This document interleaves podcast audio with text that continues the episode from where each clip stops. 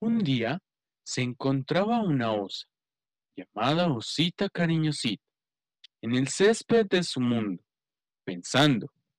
¡Ay! ¡Qué lindo es el cielo! Pero ¿qué habrá más allá de las estrellas? Así que se propuso que cuando fuera grande iba a ser una astronauta que viajaría a conocer el espacio, pero que además se iba a divertir en el lugar donde estuviera, no importaría cuál fuera, si era un planeta o era una estrella.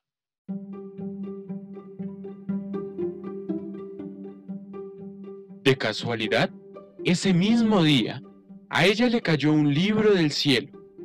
¿Qué es esto? se preguntó.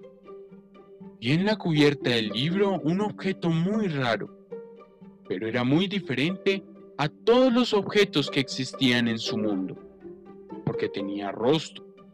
Además, parecía que tenía brazos y piernas, incluso hasta pelaje. Pero qué curioso, solo en su cabeza.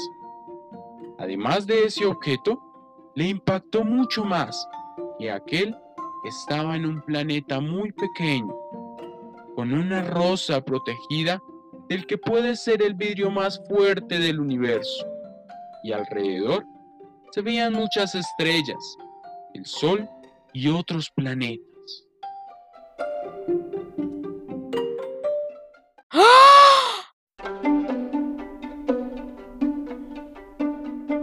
Dio un fuerte suspiro al terminar de contemplar el maravilloso libro. Pero como no estaba en su idioma, no llegaba a entender.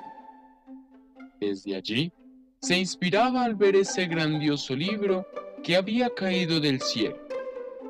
Su motivación para conocer a los maravillosos seres que vivían en su exterior.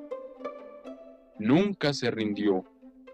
Paso del tiempo, fue aprendiendo esa lengua extraterrestre tan extraña y complicada, pero se guiaba por los mensajes que seguían recibiendo pues mandaban cápsulas de objetos que ayudaban a obtener información de ellos, de su lengua y sus tradiciones.